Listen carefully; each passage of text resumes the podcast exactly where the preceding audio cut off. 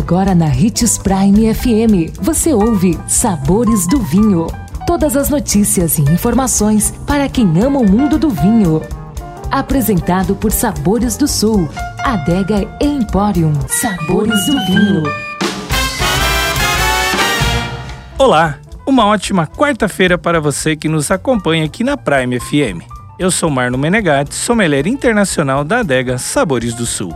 E estamos começando mais uma edição dos Sabores do Vinho. E em nosso programa de hoje, de mito ou verdade, a pergunta é: vinho rosé é resultado da mistura de vinho tinto e de vinho branco? O que você acha? Também acha que é mistura de vinhos? Então, é mito. Ao contrário do que muitos acreditam, às vezes o rosé é sim mistura de tinto e branco, como no caso de muitos espumantes rosés, que misturam vinhos brancos e tintos já prontos para fazer o vinho base para a segunda fermentação do espumante. Porém, na sua maioria, o vinho rosé é resultado da fermentação de uvas tintas com pouco contato com as cascas, o que confere a cor rosada. Durante as primeiras horas de fermentação, as cascas passam um tom cereja para o líquido.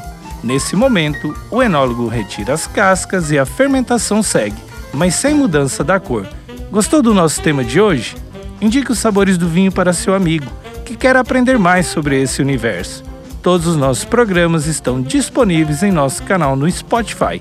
Lembrando sempre de degustar com moderação e se beber, não dirija.